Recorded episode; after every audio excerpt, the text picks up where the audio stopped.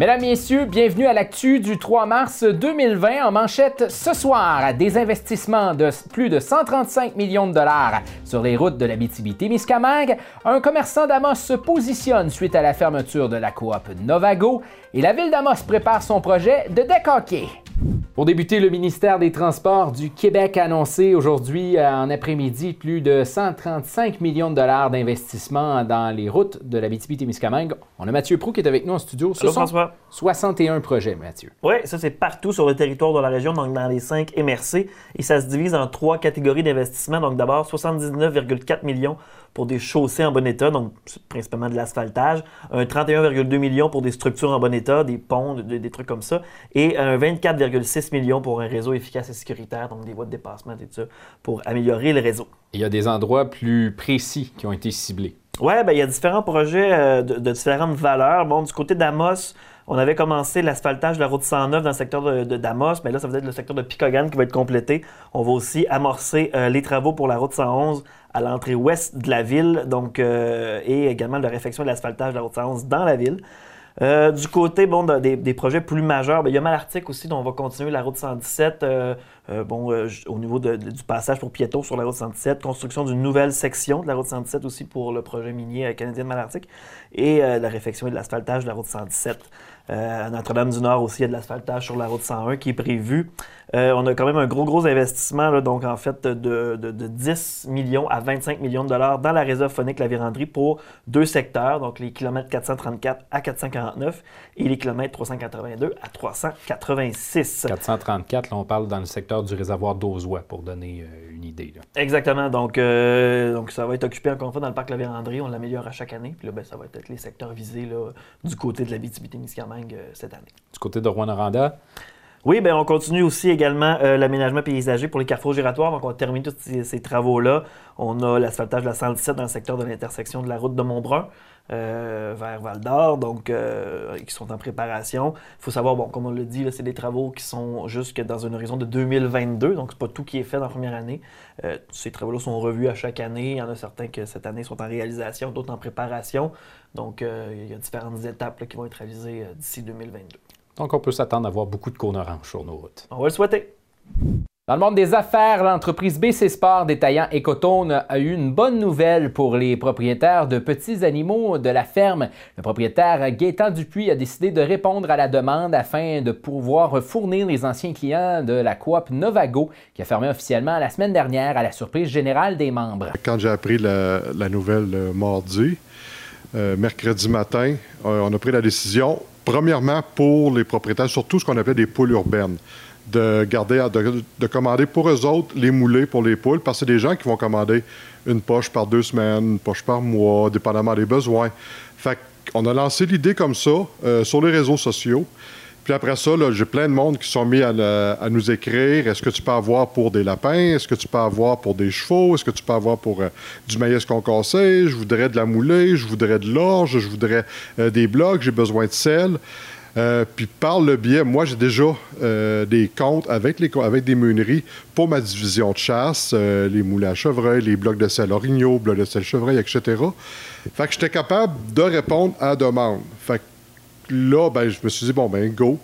Euh, on va tenter de répondre aux besoins euh, des gens. Puis là, ben, ça va toujours en grossissant présentement. L'entreprise n'ayant pas l'espace d'entreposage pour commander en gros, le propriétaire aimerait la collaboration de chacun des clients pour la mise en place de ce projet. Dans un tout autre ordre d'idées, le ministre responsable de l'Abitibi-Témiscamingue et député d'Abitibi-Est, Pierre Dufour, a fait l'annonce de 48 places en maison alternative pour aînés du côté de Val-d'Or.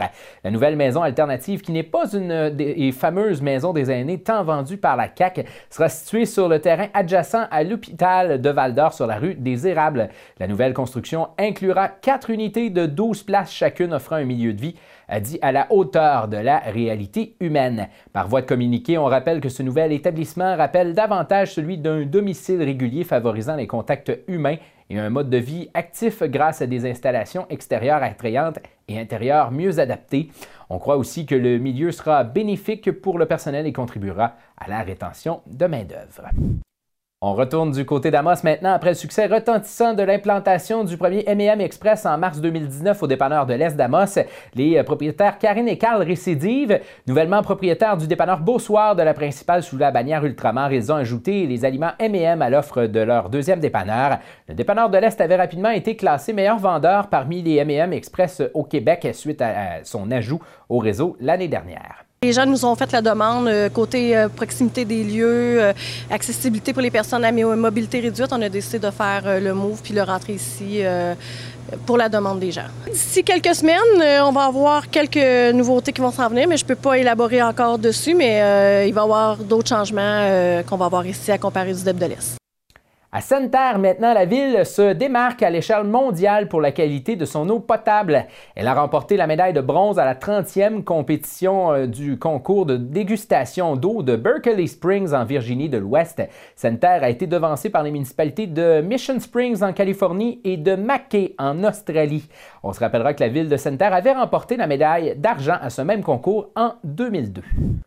Au culturel ce soir, le Théâtre des Oscars accueille la comédie dramatique Hurlevent.